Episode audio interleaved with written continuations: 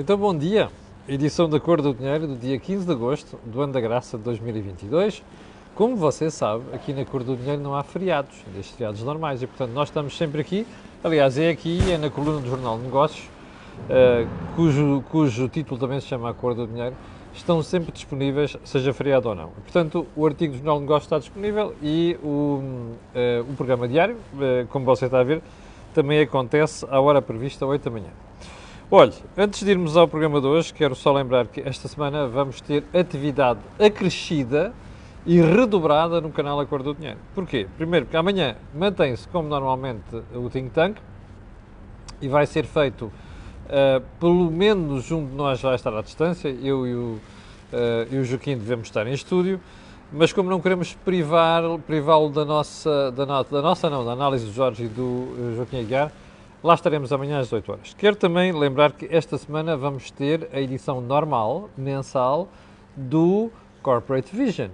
E, portanto, eu e o José Pedro Farinha, no dia 19, estaremos aqui para analisar um, aqueles temas de informação fiscal, informação financeira, uh, que vocês já se habituou. Eu, amanhã e depois, lembrar-lhe-ei o tema deste mês. Muito interessante, aliás.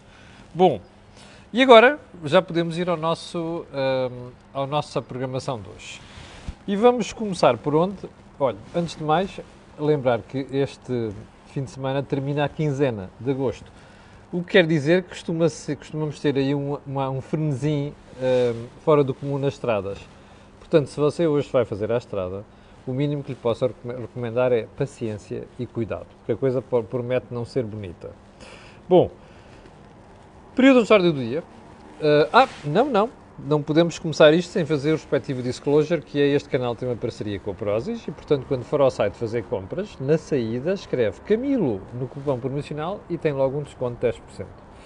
Agora sim, vamos ao um, período de ordem do dia e vamos começar pelo caso da Câmara do Seixal. Houve variedíssimos espectadores que aí a partir de sexta-feira começaram a perguntar porque eu não tinha comentado o caso da Câmara do Seixal. Eu vou dizer porquê. É que, embora nós estejamos muito atentos à realidade nacional, às vezes há coisas que nos escapam e esta tínhamos escapado. Ao fim do primeiro, segundo, terceira mensagem de espectadores, comecei a achar estranho e a pensar: querem ver que eu falhei um caso de lesa majestade e de facto falhei. Eu e quem me ajuda a fazer isto. Falhei. E portanto aqui me penitencio. Mas depois, no fim de semana, quando tive a oportunidade de ir ler estas coisas com cuidado, uh, fiquei estarrecido. Então eu vou-lhe contar. Quando é que foram as eleições autárquicas? Lembra-se? Há coisa de um ano. Uh, Lembra-se da polémica que foi na Câmara do Seixal? Com cartazes que foram tirados, nomeadamente uma malta muito nova da, J, da, PSD, da, do PSD que fez ali uma campanha notável. E houve ali, por parte da CDU, muito empertigar. E também se recorda que a pessoa que estava uh, à frente da lista da CDU, que foi eleito, um, anunciou há dias que ia renunciar ao seu mandato. Quando eu, depois da segunda chamada de atenção dos espectadores, fui ver o assunto, pensei assim: bem, bom, ah, é que o presidente da Câmara do Seixal anunciou que se retirava por motivos profissionais. E eu, à, à primeira, acreditei, mas pensei assim: mas que diabo? Então eu compreenderia por que motivos de saúde alguém tivesse deixado a Câmara para onde foi eleito há pouco mais de 12 meses. E quando fui investigar melhor, comecei a fazer umas perguntinhas, porque não gosto nada de falar destas coisas sem fazer perguntas. Houve pessoas próximas da CDU que me confidenciaram que o Presidente da Câmara não sai porra nenhuma, desculpe uma expressão de caserna, por motivos profissionais o Presidente da Câmara do Seixal sai porque o seu partido quer garantir a sucessão. Isto é, como este senhor está no último mandato e como já não pode ser reeleito, é preciso ir preparando do ponto de vista de comunicação social, de imagem, de obra, o fulano que o PCP quer colocar no poder na próxima legislatura. Bom, nós vivemos a democracia e, portanto, o PCP pode fazer o que quiser. Grooming, como se costuma dizer em inglês. Uh, um novo candidato. o que não pode fazer é pensar que os eleitores e o resto do país é estúpido. Repare, o que a pessoa que presida a Câmara neste momento foi eleita para um mandato de 4 anos. Com absoluta certeza, este senhor e o partido já sabiam que iam fazer esta manobra, que é deixa-me lá eleger este gajo, porque tem imagem, está cá e, portanto, é evolução na continuidade. E quando o gajo já tiver sido eleito, eu digo ao tipo para sair e depois promovo o número 2. Bom, isto eu não sei como qualificar a não ser como uma polícia monumental por parte do PCP. Isto é um insulto a quem pegou no voto no dia das eleições autárquicas e foi lá colocar na urna no Seixal. Eu não quero chamar isto de fraude eleitoral, mas seguramente isto é das maiores poucas vergonhas que eu já vi em Portugal nas últimas décadas.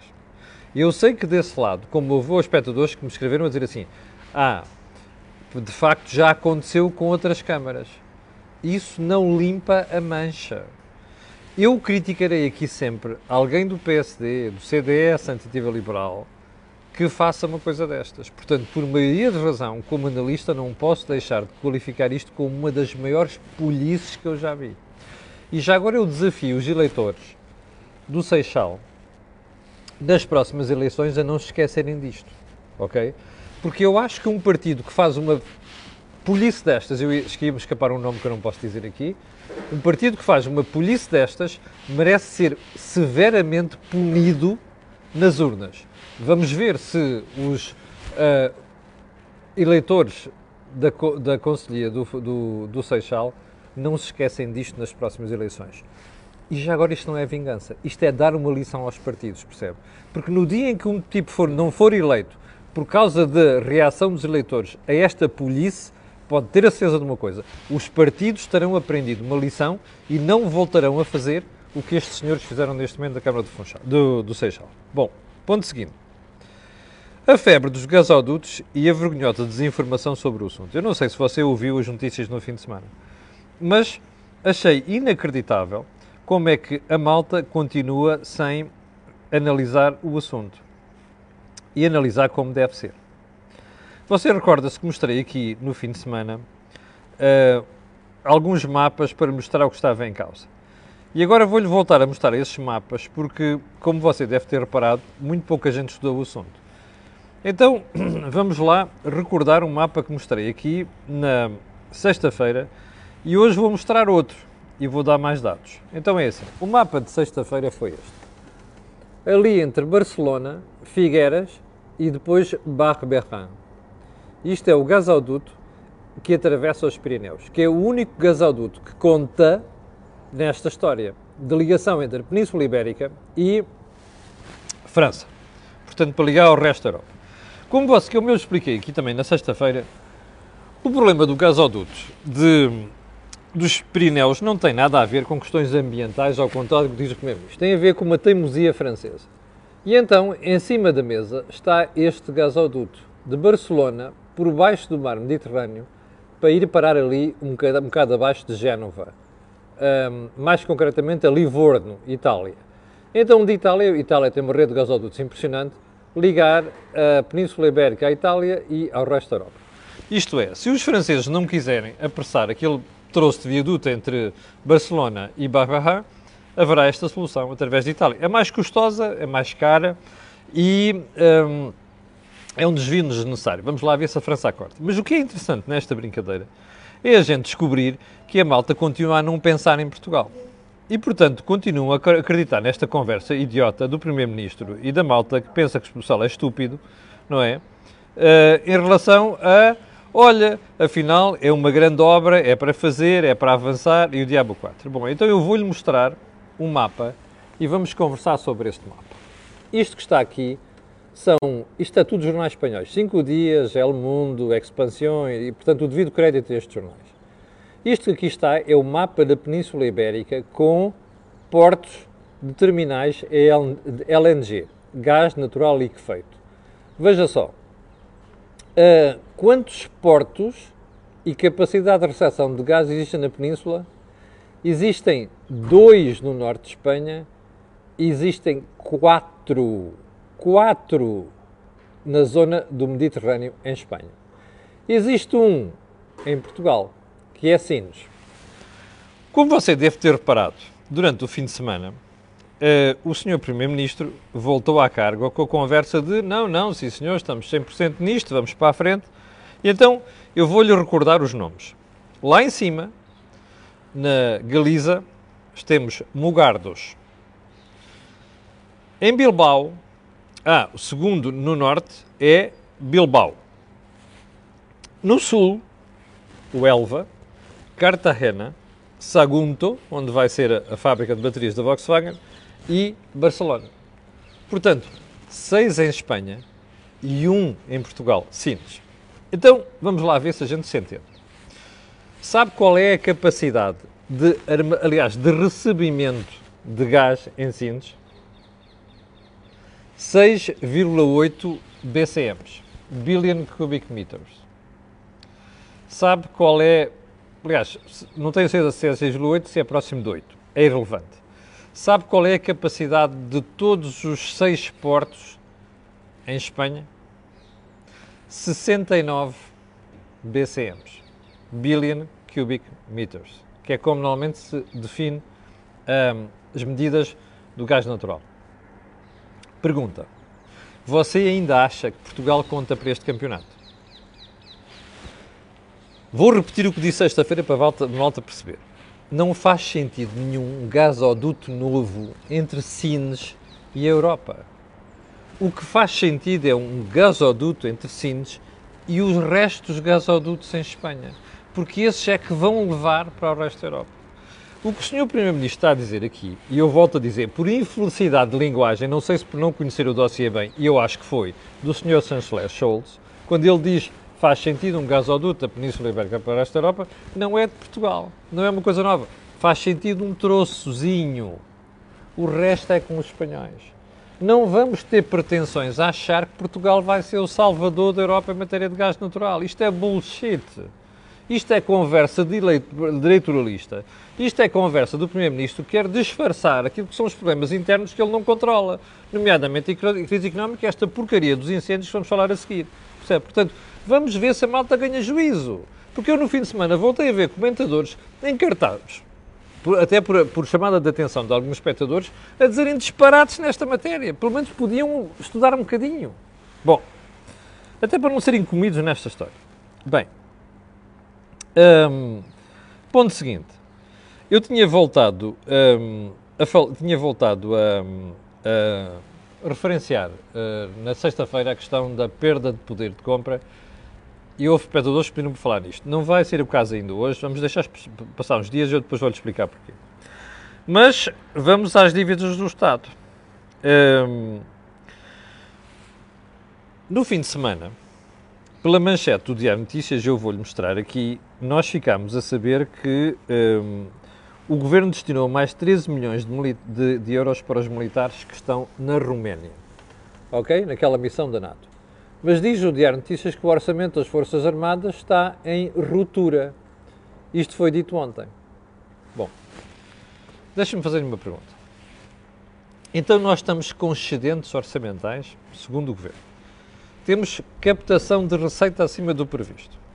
Temos a NATO a pedir aos países que fazem parte da NATO para aumentarem o aumento para a despesa em, em, em, em, aliás, despesa militar para 2% do produto interno bruto. O senhor Primeiro-Ministro diz que estamos a caminho, estamos lá, não está nada, ok? A prova disso está nesta manchete do Diário Notícias. Estes senhores, a única coisa que encontram dinheiro é para subir pensões e para aumentar os funcionários no Estado, porque é o que dá votos. Nossos compromissos internacionais continuam a resvalar, como se vê por aqui. Bom, mas como se isto não bastasse, se você olhar para a manchete do público de hoje, vai chegar à mesmíssima conclusão. Então, aqui está a manchete do público de hoje. Eu já vou explicar melhor isto. Dívida total do SNS está no valor mais alto dos últimos oito anos. Ouviu? Dívida total do SNS. Bem, você ouviu falar há meses, ad nauseam, portanto, ao nível de vómito, na questão de o maior investimento sempre do SNS. 13.578 milhões de euros de orçamento, o valor mais alto de sempre. E você descobre que as dívidas do Estado no SNS estão ao nível mais elevado dos últimos oito anos. 2,3 mil milhões de euros. Ouviu bem? Isto é praticamente o valor que o Estado disponibilizou para ajudar a economia durante o período da, da, da pandemia, do Covid. Pergunta: o que é que você acha que motiva a existência de dívidas ao valor mais alto dos últimos oito anos no SNS? É boa gestão. Quer mais um exemplo do que é que este governo anda a fazer desde 2016 em matéria de SNS? Está aqui. Mas já agora, para não haver mais pequena dúvida, eu vou-lhe mostrar o gráfico que o artigo do público fez tem sobre isto. Veja lá. Azul, dívida total do SNS, como está ali, é o valor mais alto dos últimos eh, oito uh, anos. E agora veja em baixo, pagamentos em atraso. O gráfico é praticamente um gráfico gêmeo, já viu? Bom, agora começa a ver os anos, que é para você perceber como é que tem sido a gestão do Partido Socialista. Veja só onde é que está o valor da dívida total mais baixo dos últimos 10 anos durante a gestão que a Troika nos obrigou a fazer. Ok? Veja onde é que está o valor mais baixo dos pagamentos em atraso dos últimos 10 anos durante os anos em que a Troika nos obrigou a gerir o SNS. Foi com sacrifícios, mas houve uma coisa, um mérito muito grande que teve, é que a Troika obrigou o Estado a reduzir os prazos de pagamento ao resto da economia, aos seus fornecedores. Veja o que acontece desde que o Partido Socialista chegou ao poder. Isto é gestão do PS única e exclusivamente. Agora compare esta brincadeira com tudo o que foi dito, inclusive pelo anterior Ministro das Finanças que lá esteve, Mário Centeno, pelo João Leão e agora por este. Isto é o nível da gestão socialista, percebe? Isto é empurrar com a barriga isto é má gestão. Como é que é possível, com o maior orçamento sempre do SNS, você continuar a ter esta dívida? E vou dizer mais: vamos chegar ao final deste ano e o Governo vai ter de buscar de verbas à dotação provisional, que é um orçamento dentro do Ministério das Finanças, que é para meter mais dinheiro na saúde, porque há buracos ali já bem claros e, e que não se pode adiar mais, cuja resolução não pode ser mais adiada, nos hospitais do Estado. Portanto, você pode ter uma ideia aqui daquilo que é o descalabro da gestão no, sistema, no Serviço Nacional de Saúde. Bom, uh, vamos aos incêndios. Eu sei que isto hoje já está aqui a derrapar tempo. Vamos aos incêndios. Quando é que começaram os fogos da Serra da Estrela? A 6 de agosto. Quando é que eles foram extintos? Ontem, 14 de agosto. Até agora, isto é do mais grave que há. Até agora, os incêndios têm ocorrido essencialmente em zonas ou privados ou baldios onde ninguém sabe o que são. E portanto a conversa é: ah, as pessoas não gerem o território, a floresta, não sei das quantas. O Parque Natural da Serra da Estrela é gerido pelo Estado. Ok? É gerido pelo Estado. O Parque Natural da Serra da Estrela está a sofrer do mesmo mal do ponto de vista de incêndios que o resto do país. E as outras áreas onde o governo lança o dedo, aponta o dedo ao resto do pessoal. O Parque Natural da Serra da Estrela, porque não tem gente, como você viu, nas últimas semanas, nas últimas duas, perdão, na última semana, você viu vários autarcas da Guarda, de Manteigas, da Covilhã, a chamarem a atenção para aquilo que foi a insuficiência da forma como se combateu os incêndios. Eu não sei se é verdade, mas há uma coisa que sei. É estranho tanta gente a falar do mesmo assunto. É estranho a gente ver arder inapelavelmente uma área que devia ter sido tratada pelo próprio Estado, não é? Bom, mas o que é que você teve como resposta a isto? Quando o assunto é colocado aos senhores governantes, desde o Primeiro-Ministro na sexta-feira ao Senhor Ministro da Administração Interna, José Luís Carneiro, a resposta é: não, nós avançámos muito. Eu ouvi o José Luís Carneiro dizer à televisão ah, 90% dos fogos são extintos nos primeiros 90 minutos. O problema não é esse. O problema é, e os outros 10% resultam em quê? Em tragédias, não é? Olha, foi Orem, foi outra vez a zona do Zezer, agora foi a zona da Serra da Estrela, foi lá em cima. Portanto, repare uma coisa. O que é que mudou? O que é que mudou desde 2017 até agora? As tragédias continuam lá. Mas, como você vai ver, e já teve um ensaio disto no fim de semana, quando vier a, o momento de dizer vamos lá ver o que é que correu mal, porque correu muita coisa mal nisto tudo e ainda não terminámos o verão, o que é que você vai ouvir? Aquilo que ouviu da boca do Sr. Primeiro-Ministro na sexta-feira. Ah, quando isto estiver extinto, a gente vai investigar. Bem, nós estamos a ouvir isto desde quando? Desde que António Costa é Primeiro-Ministro. 2017. 2019. Bom, esta repetição de tragédias tem sempre a mesma resposta. Vamos estudar, vamos resolver. O que é que foi resolvido? Zero. Percebe? O que se passou na Serra da Estrela é tão grave do ponto de vista ambiental. Aliás, eu acho espantoso como estas associações que abrem a boca por tudo e mais alguma coisa ainda não se atiraram ao governo. Sim, a Associação Ambientalista ainda não se atiraram ao governo pela forma lamentável como o Parque Natural da Serra da Estrela e outros parques naturais por por fora são estruturados Uh, já estamos no ar outra vez. Bom, o problema aqui é exatamente esse. E, portanto, nada foi feito. Mas depois quero ver como é que ainda é mais grave do que isto. Não sei se reparou, mas o Governo destinou nos últimos dias 500 mil euros para os agricultores afetados pelos incêndios. 500 mil euros. Mas isto é o quê? É uma esmola que a senhora Ministra da Agricultura, que é uma incompetente do pior, destinou ao setor? Bom, é isto que se chama gerir mal e porcamente o Estado. Pergunta final: porquê é que não foram colocados na Serra da Estrela os meios que foram colocados noutros sítios? Porquê é que na Serra da Estrela o próprio combate e a coordenação daquilo tudo aparentemente correu mal? Sabe qual é a minha suspeita? É que não havia risco de morte de gente como houve noutras regiões, até por causa da distribuição de território ali e de população e também de densidade populacional. Portanto, não havia risco de gente morrer assada, perdoa-me a expressão, e portanto, provavelmente por causa disso, ali houve negligência. Mas isso é uma coisa que a gente vai saber daqui a uns meses. Provavelmente sem consequência nenhuma para quem tem responsabilidade em gerir estas coisas. Bem. Ponto seguinte, vamos aqui para os assuntos principais de hoje, já estamos atrasados e vai haver coisas que vão ficar para, para amanhã. Não sei se já percebeu, mas hoje o gás, óleo e gasolina vão baixar mais um ou dois cêntimos. Também já não, não sei se percebeu, mas se isto se confirmar, o preço da gasolina e o gás óleo ou vão ficar ao nível de antes da guerra ou vão ficar abaixo. Uh, quando você encontrar um governante hoje ou primeiro-ministro, ou seja quem for, faça um favor pergunta assim: olha, vai bater palmas às gasolineiras quem você insultou nos últimos meses? É que vale a pena. Repare, isto é um eleitorismo do terceiro mundo. Porque, de facto, se aquilo se confirmar e ficar ao nível de, do preço antes da guerra ou abaixo, pá, todas estas críticas idiotas que andaram a fazer às gasolineiras e às petrolíferas não fazem sentido, não é?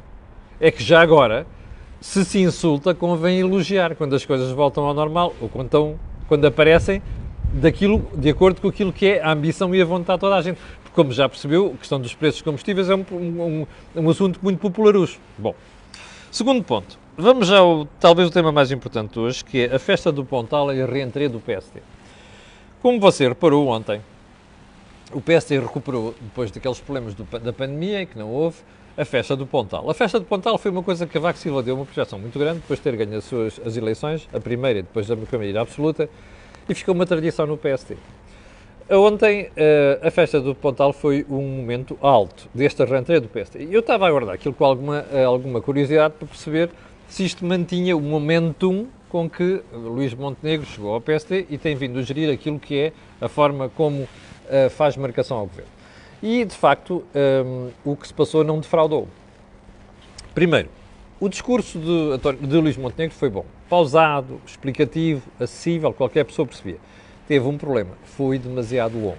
Portanto, convém que, uh, aliás, Luís Montenegro tem tendência a fazer discursos muito longos. Convinha quem está no PST pensasse nisto e, um, e conseguisse levar Luís Montenegro a falar menos e a apresentar mais medidas. O plano de emergência que Luís Montenegro apresentou é muito interessante. Tem cabimento orçamental. Continhas feitas, algumas das contas nós também já fomos adiantando aqui. 40 euros de vale para, de ajuda para quem tem pensões até 100 mil, 1.100 euros, para, também para ajuda para outras pessoas cujo rendimento não, não ultrapassa 1.100 euros, acho muito bem, e sobretudo no momento em que o país está preocupadíssimo com aquilo que é a questão do impacto da inflação. Já agora só uma coisa, repare como uma medida inteligente, porque não se diz aqui baixar impostos para todos, não, diz ajudar as pessoas que precisam. E essas pessoas estão identificadas com números. Vai ter impacto orçamental? Vai, mas é para isto que serve o orçamento, é para ajudar as pessoas desfavorecidas ou aquelas pessoas em mais dificuldades. E mais, isto tem que ser uma ajuda transitória, não pode ser uma ajuda permanente. Portanto, parece-me que a medida está muito, muito bem acertada. Bem, mas o, a festa de ontem teve erros. A primeira foi Passos Coelho. Passos Coelho esteve presente e, naturalmente, como quase sempre acontece, até por causa de, de eh, questões ideológicas, a imprensa foi a correr por trás de Passos Coelho. Ah, o que é que está aqui a fazer? É seu regresso? Não sei das Não, não, eu estou aqui apenas para comentar o Montenegro, porque não estive com ele no, no congresso, não sei o quê. Bom, isso interessa pouco. O que interessa para o PSD é que o PSD tem um fantasma lá atrás, chamado Passos Coelho. Bom, o segundo erro da noite é que depois a presença de Passos Coelho obrigou Luís Montenegro, durante o discurso, a fazer uma referência direta ao antigo Primeiro-Ministro. Como você sabe, eu sou daqueles que acham que Passos Coelho foi um herói, porque não governou com aquilo que é o seu programa, foi lá arcar com a responsabilidade de, da falência socialista. Ou seja, Passos Coelho foi um gestor de insolvência, como eu digo muitas vezes. O problema disto é que Passos Coelho está muito associado àquele período negro que o PSD sofreu, porque foi obrigado a fazer aquilo. Ninguém gosta de cortar pensões, ninguém gosta de cortar salários. E Passos Coelho foi obrigado a fazer por uma decisão da Troika, cujo programa foi assinado pelo Partido Socialista também. Qual é o problema disto? É que o, o país não esqueceu desta brincadeira. E mais, a oposição vai aproveitar. E o próprio imprensa, uma parte já aproveitou para dar a sensação que aquilo é o regresso de Passos Coelho e, portanto, é isto que vão pegar. Eu quero ver como é que o PSD se vai livrar desta. Aliás, ontem, Luís Montenegro, já antecipando isto, disse: Eu sei que vão dizer e não. Bom, o problema é este é que eu até acho que foi um erro fazer essa referência. Se alguém tivesse perguntado, muito bem. Ninguém perguntou e, portanto, estar a meter isto no discurso, acho que é um erro. Bom, isto quer dizer que o PSD tem que ter vergonha de Passos Coelho? Não. Mas quer dizer que Passos Coelho tem que ficar uh, nos bastidores. Não vale a pena. Passos Coelho ficou queimado e vai demorar muito tempo até poder recuperar aquilo que é mais os portugueses poderem lhe dar o crédito que ele merece, porque foi um gestor de insolvência no pior período da nossa democracia.